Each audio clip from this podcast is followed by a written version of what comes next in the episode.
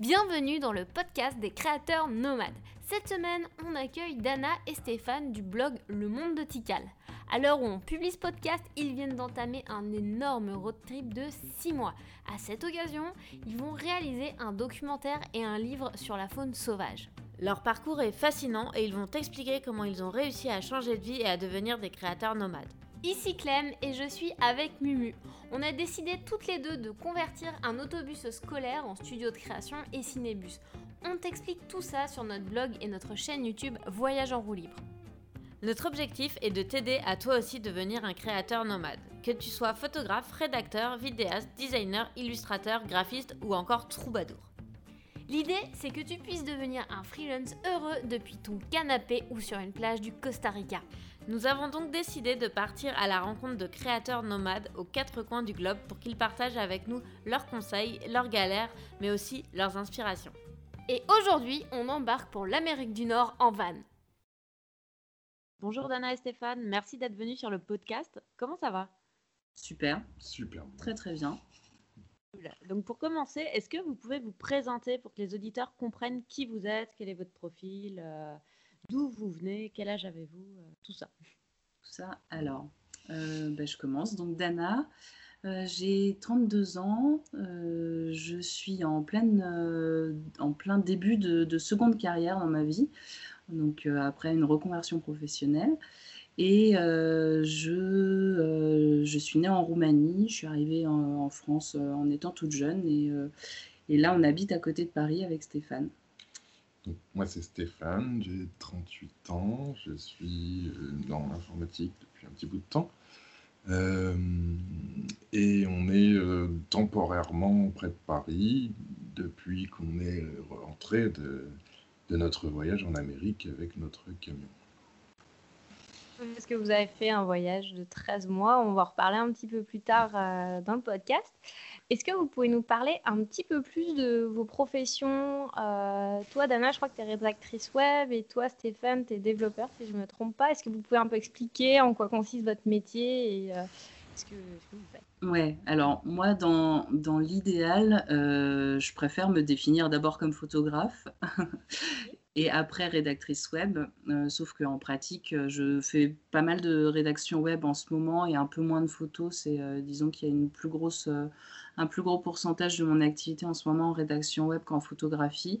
Mais à terme, j'aimerais faire peut-être inverser, inverser un petit peu les choses et faire plus de photographie que rédaction web. Donc voilà, je, je produis en fait du contenu rédactionnel pour des sites en ligne, différents, euh, différents types de sites, et je me suis spécialisée dans le, voyage, le tourisme, l'écotourisme, l'écologie et euh, les modes de vie alternatifs, parce que c'est ce qui me plaît le plus, je pense que j'écris, euh, j'aime écrire sur des choses qui me, qui me passionnent, et j'écris mieux sur des choses qui me passionnent, je pense comme tout le monde. Et euh, pour la photo, je fais de la photo euh, spectacle, des shootings de spectacle et puis des diverses prestations euh, qu'on pourrait me demander. Après, je compte me diversifier. Et sinon, on fait tous les deux de la photographie de paysage et de la photographie outdoor pendant, pendant nos voyages. Voilà un petit peu mon activité. Par rapport à quand tu vas écrire pour des sites, est-ce que euh, c'est toi qui vas les chercher Comment tu les approches ou euh, c'est eux qui viennent te voir? Alors, euh, c'est moi qui vais les chercher. J'aimerais bien qu'ils viennent me chercher, mais je n'ai pas encore. euh, je pense que j'ai pas, ma réputation n'est pas encore totalement faite.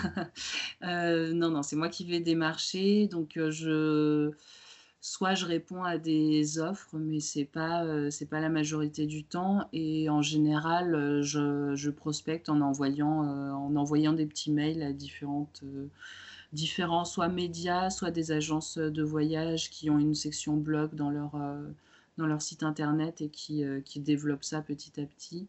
Donc je, voilà, je fais des petits mails en proposant mes services et en disant que je suis là, que j'aime bien écrire et en montrant un petit peu ce que j'ai déjà fait avant. Voilà. Et toi, Stéphane, tu es euh, développeur web? C'est ça. Alors, je suis même développeur tout court, on va dire. Euh, ça fait, euh, ça fait bientôt 18 ans que je suis dans la même boîte, donc une grosse SS2I informatique. Euh, j'ai commencé à faire ingénieur système, chef de projet. Et donc, du fait de notre voyage, j'ai fait un congé sans solde et en rentrant, je me suis reconverti complètement pour faire du développement web. Donc ça, ça fait, ça fait un an, un an, un peu plus d'un an. Un an et demi même. D'accord, donc du coup, là, tu es à ton compte?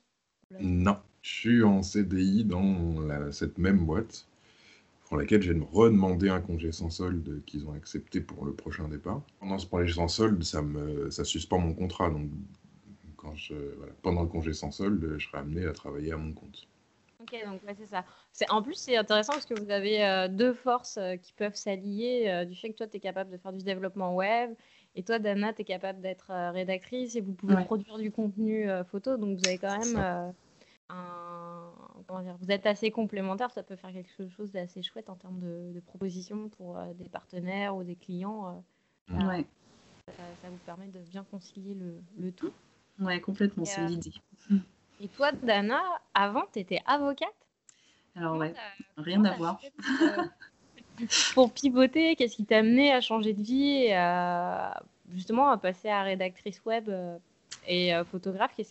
Comment raconte-nous J'étais bonne élève à l'école. j'ai suivi une ligne toute droite en me posant pas trop de questions et en, en allant par là où il y avait de l'emploi et enfin ce qu'on me disait voilà, qui était le mieux pour moi. Et puis, je ne me suis pas trop posé de questions et j'en suis arrivée à, avoir un bac plus 8 et à devenir avocate par la force des choses. C'est un accident de la vie. c'est un peu. Non, bah, au départ, c'était. Euh, voilà, c'était. C'était pas réellement un choix, disons que c'était plus euh, une orientation un peu, un peu euh, arbitraire. Voilà. C'est un peu sans poser de questions. C'est ça. Et puis j'ai exercé, euh, j'ai exercé cette profession donc d'avocat d'affaires en plus. Euh, c'est pas c'est pas n'importe quelle euh, n'importe quelle discipline. J'étais en avocat, j'étais en, en, droit des affaires et même en fusion acquisition. Donc autant dire que c'est la partie obscure du droit. Et... C'est vraiment un changement de mode de vie complet. Ouais, tu as, vraiment pivoté à 360. c'est ça. Et en fait j'en avais un petit peu un petit peu marre. Je pense que c'est peut-être que le métier, euh, enfin, j'aurais peut-être pu m'épanouir dans ce métier, mais dans une autre discipline. Le fait est que dans cette discipline, je m'y retrouvais pas et je me reconnaissais pas. Et euh, au fur et à mesure du temps, ça devenait un peu pesant pour moi, euh, pesant pour moi. Et donc, j'ai décidé de, de partir et de quitter la profession quand on a décidé de, de faire ce grand voyage de 13 mois. Et j'ai raccroché la robe et je suis partie. Quand vous êtes partie, toi, Stéphane, tu étais en congé sans solde et toi, tu as complètement. Euh, en fait, tu as, démissionné. Ouais. J'ai démissionné et j'ai même euh, décidé de plus être avocate. Après, c'est un diplôme qu'on a à vie. Donc, si jamais un jour, euh, je ne sais pas pourquoi j'aurais envie de redevenir avocate, ben, je peux toujours. C'est un diplôme, voilà, c'est juste à me réinscrire au barreau et puis à repayer. Et voilà, je, je serai de nouveau avocate. D'accord. Et quand tu es parti euh, comme ça, est-ce que tu avais déjà euh, l'idée de la rédaction web? Tu avais déjà euh, commencé à écrire? Ou ça t'est venu plutôt pendant le voyage? Non, pas du tout. En fait, on faisait beaucoup de photos tous les deux. Donc, dans l'idée, je, me disais, ah là, ça serait quand même chouette de pouvoir vivre de la photo. Mais à aucun moment, je, je ne me sentais les épaules ni le courage de me lancer là-dedans. Et la rédaction web, euh, pas du tout. Je, je, ne sais même pas si je savais que c'était un métier, en fait, à l'époque. Donc, euh, non, non, c'est venu petit à petit. Et puis, euh, je pense que c'est même pas né pendant le voyage, en fait. C'est arrivé un peu après, quand j'ai creusé, j'ai essayé de trouver ma voie. Et... Même, si, tu t'écrivais des articles dans le blog tout le long du voyage. Oui, ah, c'est vrai. vous aviez déjà quand même le blog, votre blog à personnel où tu écrivais des articles et vous mettiez vos photos. Oui, c'est ça. Mais de là en faire un métier ou du moins une, une facette de, de plusieurs euh, d'un quotidien professionnel parce que l'idée est pas de j'ai pas envie d'avoir je veux plus en fait me dire j'ai un métier j'ai plusieurs cordes à mon arc et je peux proposer différentes choses et, euh, produire différentes choses. Donc euh, voilà. D'accord donc du coup, si, euh, si, on parlait un petit peu plus du gros euh, road trip que vous avez fait pendant 13 mois, euh, c'était où Comment ça s'est passé Quel pays vous a le plus marqué? Oh là là, ça fait plein de questions en même temps. J'ai plein de questions. Alors, donc ça, on a commencé ce road trip en, août 2016, si Oui. je dis pas de bêtises. ouais. On a traversé une partie de l'Amérique du Nord et de l'Amérique centrale pendant 13 mois. Donc en, en achetant un camion, en l'aménageant euh, un an auparavant en France. Ah, Et ok, vous avez fait, vous avez pris le camion et vous l'avez euh, mis sur un bateau, puis euh, vous l'avez fait ça. arriver au, euh, sur le continent américain. Ok, vous êtes parti d'où par Donc on est parti de Anvers en Belgique et on l'a envoyé jusqu'à Halifax au Canada, donc côte est euh, Canada. Est-ce que vous vous souvenez un peu de comment ça s'est passé pour les gens qui ont déjà des vannes et qui aimeraient faire un peu la même chose euh, ou qui ont des bus et bon, Euh, ça s'est- passé super facilement. Nous, on est passé par une compagnie qui s'appelle Seabridge. Et ouais, qui est allemande et qui euh, s'occupe de tout en fait. Euh, on a fait une demande de devis et ils nous ont donné euh, du coup le prix. On a réservé une date pour l'envoi du camion et on a déposé le camion au port. Et puis, et puis après, je crois qu'on a payé quand même un moment. Et, si on a payé. hein, On payé à l'arrivée, je Canada crois. Au Canada, je crois. et du coup, on l'a récupéré euh, trois semaines après euh, au Canada, mais c'était vraiment très très simple. Il fallait juste le laisser avec les clés et le récupérer euh, en, Oui. en faisant deux bureaux à Halifax. Voilà, c'est pas, c'est pas très, compliqué. Tout est expliqué en fait dans le document qui est envoyé par Seabridge. Donc, euh, c'est... Vous aviez besoin d'un genre de passeport pour votre van ou quelque chose comme ça? Non, rien du tout. Contrairement à plein d'autres pays euh, où il faut un carnet de douane, euh, tout- sur toutes les Amériques, euh, il n'y a, y aucun besoin de carnet de douane. Ouais, c'est ça, je crois que c'est plus en Asie. hein. Ouais. Ouais, il y a certains pays. euh, Moyen-Orient, Moyen-Orient, Afrique ouais. aussi. je crois. Mais euh, Amérique, aucun. Du, du nord au sud, parce qu'au départ, on pensait traverser de Alaska à Ushuaia, du, du nord de l'Amérique du Nord jusqu'au sud de l'Amérique du Sud. Et sur tous les pays traversés, il n'y en a aucun qui demande un carnet de douane. Donc c'est quand même, c'est quand même plutôt pratique. Alors faites-nous rêver, euh, vous avez traversé quel pays? Hum, On a commencé par traverser tout le Canada et c'est très grand le Canada en fait. Euh, On confirme. Euh, L'idée, en fait, était vraiment de commencer en Alaska, donc faire d'un bout à l'autre euh, du continent américain, donc du nord au sud. Et du coup, on voulait traverser vraiment très rapidement parce qu'on a commencé le voyage euh, début août et on s'est dit qu'on allait avoir peut-être froid si on arrivait trop tard en Alaska. Donc, on n'a pas eu le temps de beaucoup visiter le Canada, mais on l'a traversé et c'est très grand en effet. Et du coup, on est arrivé en Alaska. Et de l'Alaska, on est descendu euh, vers On a le sud. monté au-dessus Oui, du cercle polaire pour commencer vraiment. euh, Oui, commencer au plus au nord. Voilà. Et euh, on est redescendu, euh, donc on a traversé un petit peu l'Alaska, on a visité l'Alaska et on a suivi après la côte ouest, euh, donc Canada, Vancouver, côte ouest des États-Unis. Tout ça, c'était un peu, un peu la course de notre côté parce qu'on avait notre planning calé de 13 mois où il fallait, fallait absolument qu'en 13 mois on arrive à Ushuaia. Et du coup, on était en retard sur notre calendrier dès le départ. Donc on courait un petit peu après le temps et euh, ça a été deux mois un petit peu, un petit peu speed. Mm.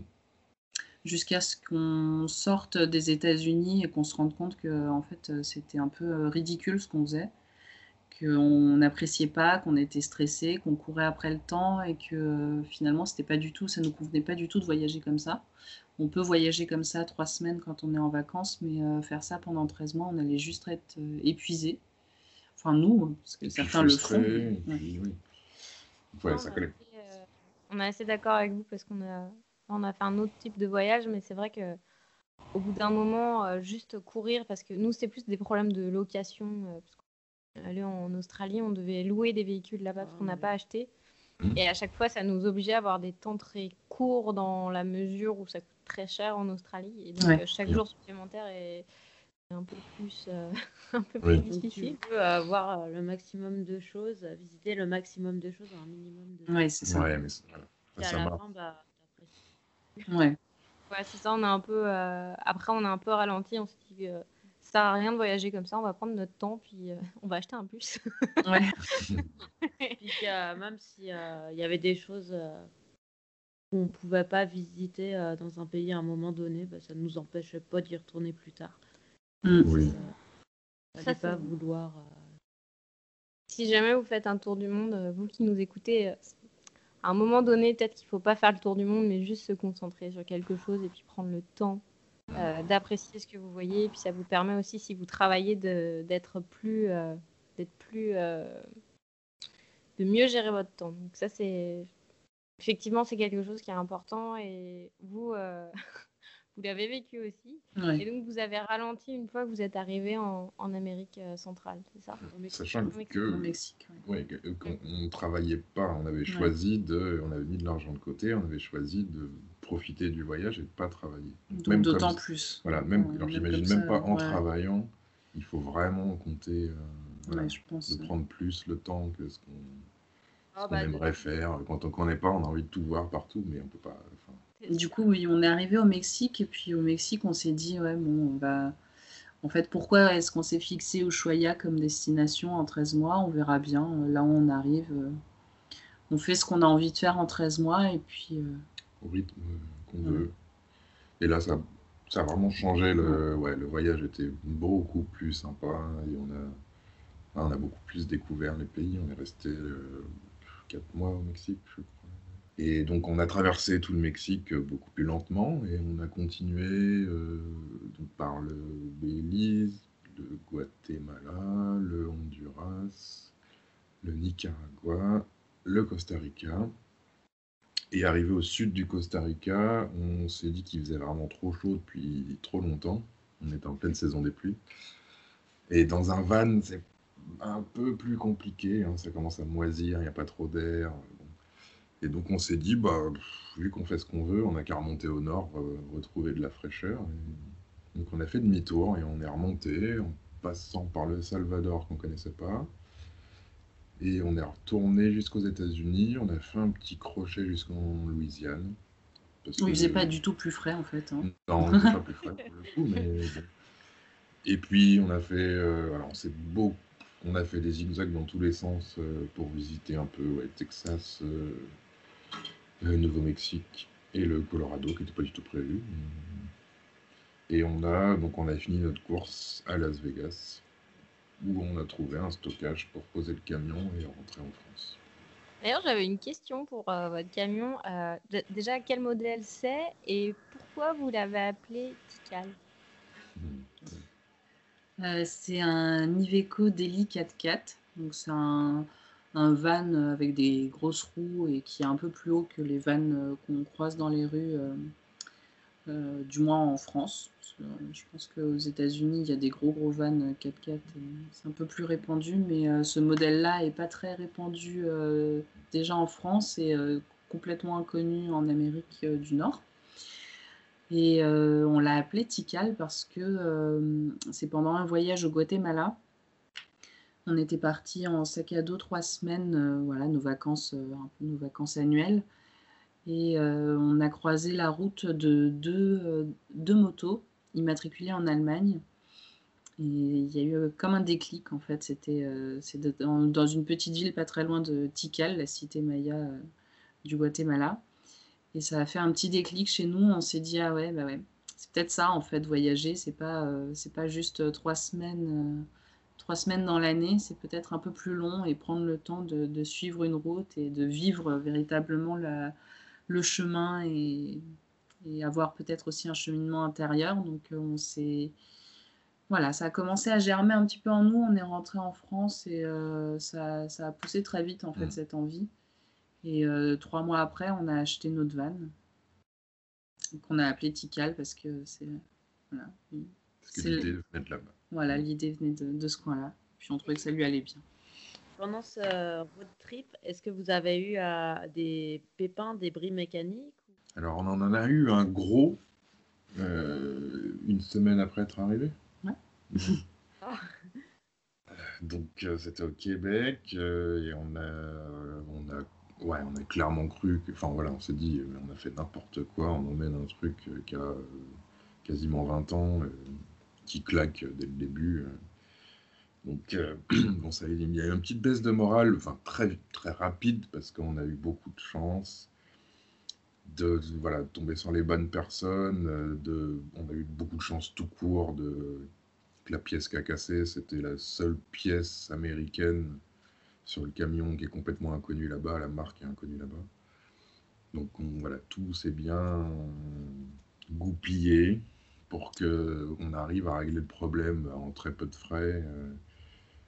Et à part cet épisode-là qui, a marqué, qui a un peu lancé le voyage, on va dire, après, il y a eu des bricoles, mais voilà, on essaye d'en prendre soin, de l'entretenir, mais, mais il nous a jamais lâchés. Et là, vous, vous êtes en train de préparer une nouvelle aventure. Donc, euh, vous avez un nouveau euh, gros voyage qui est en préparation. Est-ce que vous pouvez nous en parler un petit peu plus? Oui, alors euh, là, on est sur la dernière ligne droite parce qu'on va repartir dans un mois, donc début mars. Euh, pour un voyage euh, de six mois. Cette fois, on a décidé de partir un petit peu moins longtemps, mais d'avoir une autre signification pour ce projet, d'avoir quelque chose de, concret à la fin qui, en ressorte. Et euh, on a décidé en fait de réaliser un documentaire sur la faune sauvage et sur les, personnes qui travaillent au quotidien pour la protection de la biodiversité et de ces espèces naturelles. Et du coup, on a envie d'aller à la rencontre euh, d'hommes et de femmes qui travaillent euh, tous les jours pour euh, préserver la, beauté de la nature et préserver ces, animaux qui sont si mythiques dans tout l'Ouest américain et l'Ouest canadien. Et c'est un petit peu l'idée qui nous motive parce qu'on est tous les deux passionnés de nature.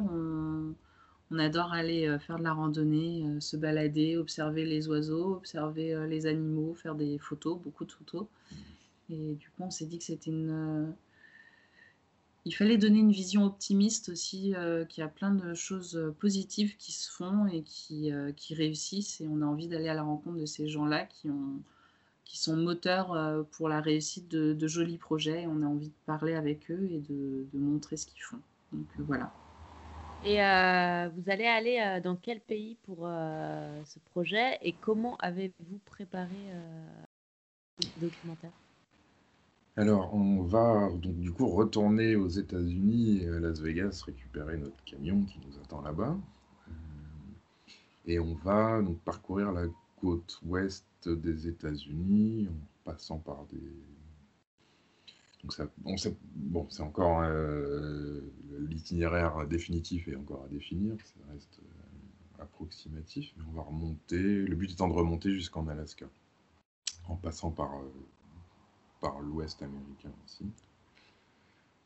Sachant que l'Ouest américain, c'est assez large en fait. Tout va dépendre des interlocuteurs qu'on va avoir euh, sur la route. On a déjà quelques pistes euh, en Californie et euh, après on va, on va aller vraiment à la rencontre des gens. Donc on se garde, on veut, veut rien fixer à l'avance et on veut aussi être ouvert aux différentes rencontres qu'on va, qu'on va faire sur la route. Donc euh, l'idée est évidemment que ça reste euh, faisable en six mois et donc de ne pas parcourir des milliers de kilomètres. Mais euh, sur l'ouest américain, on peut, on peut aller jusque... Bah, Yellowstone. Yellowstone, c'est certain. Donc voilà, c'est l'ouest américain, mais assez large. Centre, Yellowstone. Yellowstone, quoi. voilà. C'est un lieu, s'il faut aller quelque part, c'est tellement magique. Moi, j'ai un ah souvenir d'Yellowstone qui et au niveau des animaux, euh, je pense que vous allez être servi. On a un très bon souvenir aussi. On a envie d'y retourner encore. Si jamais euh, c'est un truc que vous avez envie de faire, vous qui nous écoutez, Yellowstone, nous on y est allé en, en septembre, en octobre. et en fait c'était juste avant que le parc ferme. Et en fait Yellowstone en été, c'est il y a autant de monde qu'à Disneyland. Mais là, il y avait presque personne, puis c'était euh, c'était magique. On, on, avait presque peur de, de, croiser un grizzly. En fait, c'est arrivé. et euh, enfin, parce qu'on était vraiment toutes seules sur les sentiers, il y avait personne. Donc, euh, si jamais vous avez à le faire, sérieusement, pensez à le faire à un moment où c'est un peu hors saison et ça vaut la peine juste pour Enfin, c'est un rapport à la nature qui est complètement différent, je trouve. Même si c'est aménagé, que c'est un parc américain, ça reste quand même un, endroit qui nous a juste bluffé euh, complètement. On y est resté quatre jours et on y serait resté euh, vraiment plus longtemps. Il y avait les, il y avait les, les cerfs, euh, les, les, animaux qui venaient sur les campements. C'était très, très étrange, mais très cool. en tout cas, on espère que vous allez vivre enfin, vous allez croiser plein de faune sauvage pendant votre, votre voyage. Et si jamais les, auditeurs ont envie de suivre vos aventures, où est-ce qu'ils peuvent vous suivre? On va mettre les liens en description du podcast, mais vous pouvez faire un petit rappel.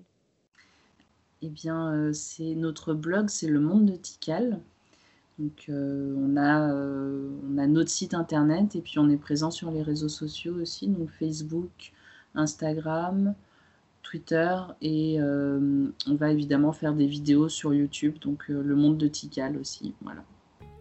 Merci pour ton écoute. Découvre d'autres interviews de créateurs nomades sur voyageenroulibre.com. Tu y trouveras de bons conseils pour te lancer et les liens sont en description. Si tu as écouté l'épisode jusqu'ici, c'est que tu l'as sûrement apprécié. Dans ce cas-là, laisse-nous une appréciation 5 étoiles sur Apple Podcast. Ça va nous permettre de faire découvrir le podcast à d'autres créateurs et d'interviewer d'autres personnes inspirantes. Si ce n'est pas déjà fait, abonne-toi, partage et voyage.